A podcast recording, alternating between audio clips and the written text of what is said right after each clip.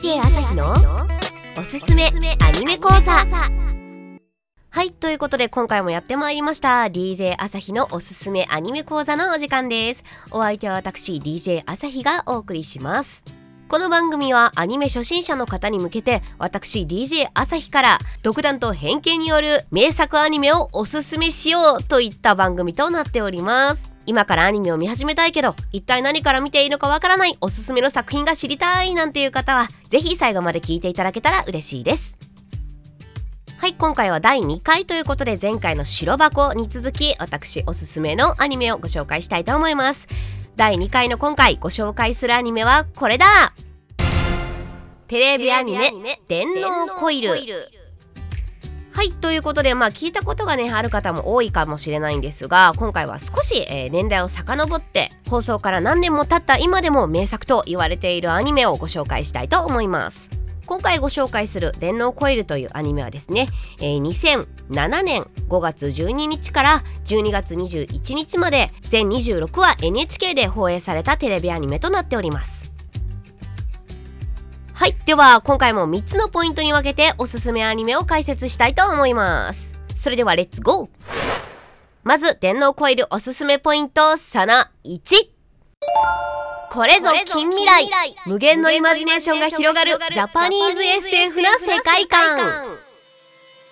はいこちらの「電脳コイル」というねアニメはですね近未来設定の SF 作品となっております、まあ、近未来なので SF といってもねそのめちゃめちゃ何百年も先とかね宇宙とかなんかそういうスケールがね大きいものじゃなくってあくまで今の現実をベースにえ少し先の未来ってどういう風になってるんだろうなというイマジネーション世界観がベースとなっている作品です。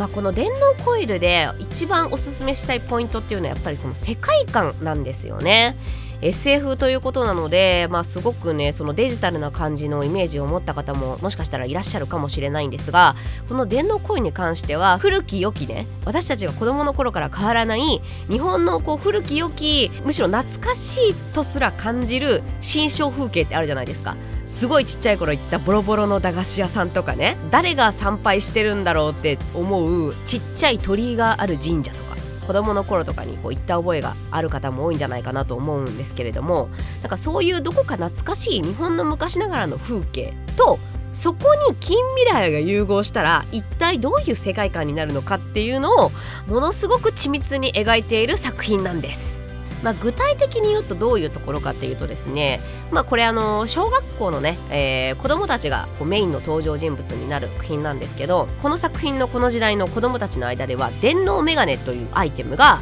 流行っているんですよ。まあ、これどういうアイテムかっていうとまさに、えー、最近ね結構開発されて話題になってたりするあのウェラブルコンピューターですね。えー、Mac の Apple Watch とかああいう感じのその身につけるコンピューターっていう形でそのメガネにコンピューターが組み込まれているっていうアイテムが、まあ、大流行しているという世界観なんですね。でこれ今でこそ結構現実的なあの話っていうか、まあ、実際ね開発されてたりもするのであれなんですけれどもこれ放送された当時ってまだ2007年とかですから今からまあ10年以上前なわけですよね。なんかこの時代にこのこれだけの近未来をこう緻密にね予測した世界観をこうアニメで表現したっていうのは本当に私の中で革命的だと思っていて SF が好きな方には絶対に面白いと感じてもらえる設定の世界観だと思います。まあ、この電脳メガネっていうのはどういうアイテムか、まあ、さっきも説明したんですけど、まあ、まずメガネと同じように身につけるアイテムであるということ。でねこのメガネでいろんなことができるわけですよ。なんかこう現代のね、まあ、スマホみたいな感じでメガネを通して例えば世界を見ると現実ではねこう見えないようなこう情報が見えたりするわけですよ。で、まあ、この「電脳コイル」っていうタイトルにも出てくる電脳なんですけど、まあ、このメガネを通じることでその見ることができる世界。全般のものをまあ電脳世界みたいな感じで表現しているんですね。例えばこうメガネを通すことでしか見えないこう電脳ペットって呼ばれるこう生き物がいたりとかメガネを通してしか見えないこう魔法のようなねアイテムがあったりとかするわけなんですね。まあ、電脳アイテムっていう感じで表現されてるんですが、まあ、その電脳の世界のものだからねもちろん、えっと、現実ではできないようなことができたりするわけですよ。例えばなんだろうな一番面白かったのメガビームっていうね略してメガビーっていう必殺技みたいなのがあるんですけどこれはね子供たちの額からビームが出るんですけど、まあ、それはその電脳のビームなわけですよだからこのメガネをかけた状態で手をねピースの形にして眉間に当てると、まあ、それがそのサインなわけですよねあのメガネ側からすると。こうそういうアクションをすることでメガネがねコンピューターがそれを読み取ってあこいつこういう動きしたなっていうのでそのメガネからあのビームがバーって発射されるって相手を攻撃できるっていうね。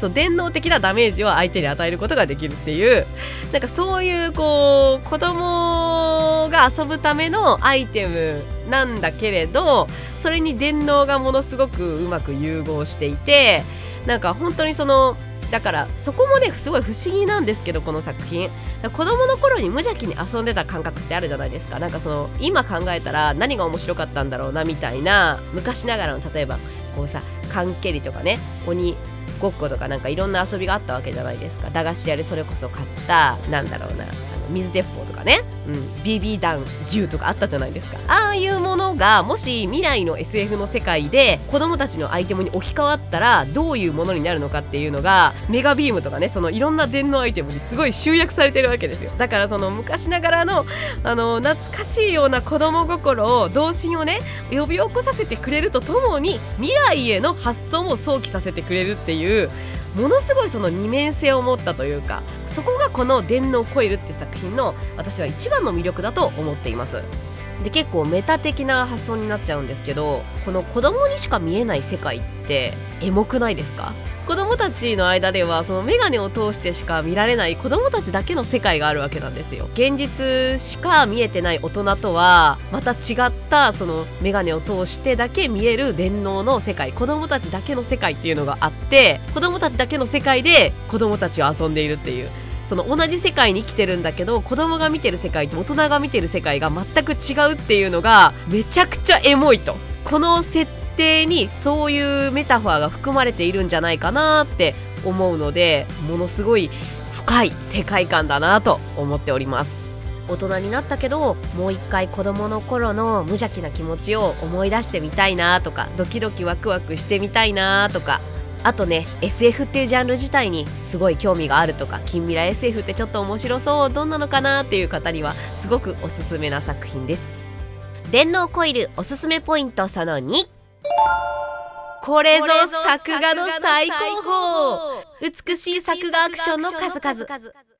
はいということで電脳コイルおすすめポイントその2なんですけれどももうこの電脳コイルですね。何がすごいってその作画の素晴らしさっていうのも未だに結構語り継がれている作品なんですよ。アニメーション好きの中でね。監督はあの磯光雄さんっていう方なんですがもともとこの磯さんご自身がアニメーターとしても活動されていた方で、動きにねものすごくこだわりを持つ方なんですよ。まあ1990年代以降のアニメ作画シーンに確実に影響を与えたと評されるアニメーターの一人と言われております。主にメカ作画や自然現象や爆発などのエフェクトアニメシーンを得意とするとされておりますが本当にですねそのまあもちろんね先ほどお話しした電脳アイテムの数々のアクションも面白いですしその出てくるね例えば電脳ペットあのその架空の生き物、うん、たちの動き一つ一つも本当にこだわって書かれているなっていうのが見ててわかるんですよね。子供たちもねたくさんその登場する作品まあその子供たちが小学生の子供たちがメインな作品なので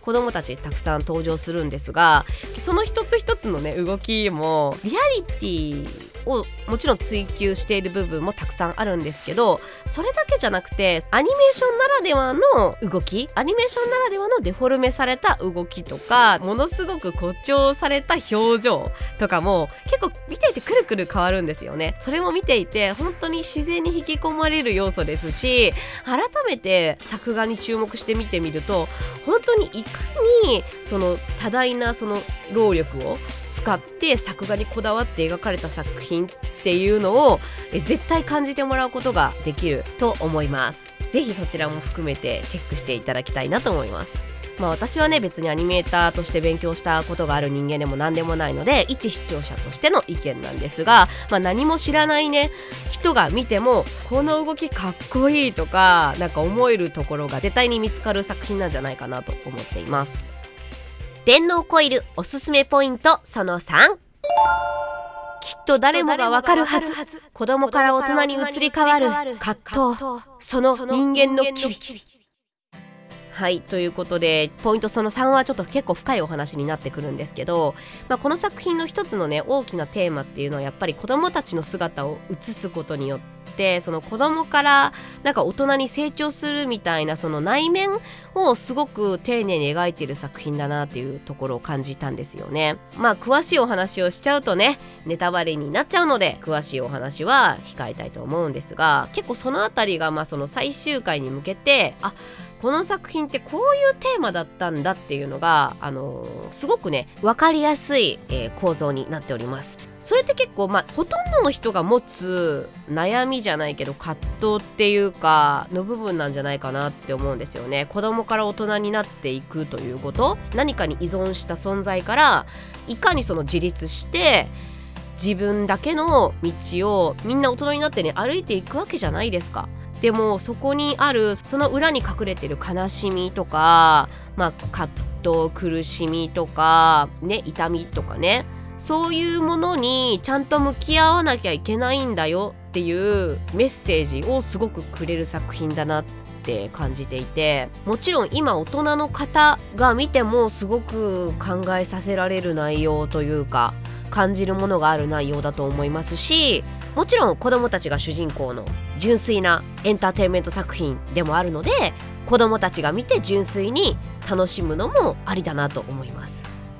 ただもしかしたら個人的な感想なんですがその一番最後のテーマの部分っていうのは大人が見て初めてその深みがわかるというか子供時代を振り返りながら見ることで忘れていたそのときめきとかね。なんかそのピュアな童心の頃の気持ち、うん、大人になるための葛藤とか。そういうものを改めてこう深く振り返らせてくれる作品なんじゃないかなと思います。大人と子供で見る視点が全く変わる作品というか別のところを楽しめる、うん、大人だったらでも多分全部楽しめると思います。その子供心の部分も楽しめるしその大人としてねその設定の妙みたいなところ作画の素晴らしさみたいなところも楽しめると思います。思いますし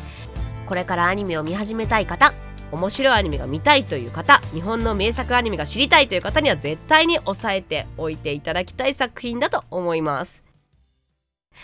これは私のまあ持論なんですけどアニメーションってやっぱりその、まあ、子供たちのものっていうところから始まって今日本のアニメーションって全然大人がね見ても鑑賞に頼る作品っていうか、まあ、むしろ大人向けの作品がね多かったりもするじゃないですか。っていう中でものすごく今になってなおこの作品がこの輝きを放っているっていうのはやっぱり子供が見ても楽しい大人が見ても楽しいその両面で楽しめるっていうところがこの作品のやっぱり大きな魅力であり今なお輝いている理由なんじゃないかなと思います。ぜひぜひまだ見たことないという方はですねレンタルとかの配信とかでねチェックしていただければと思います。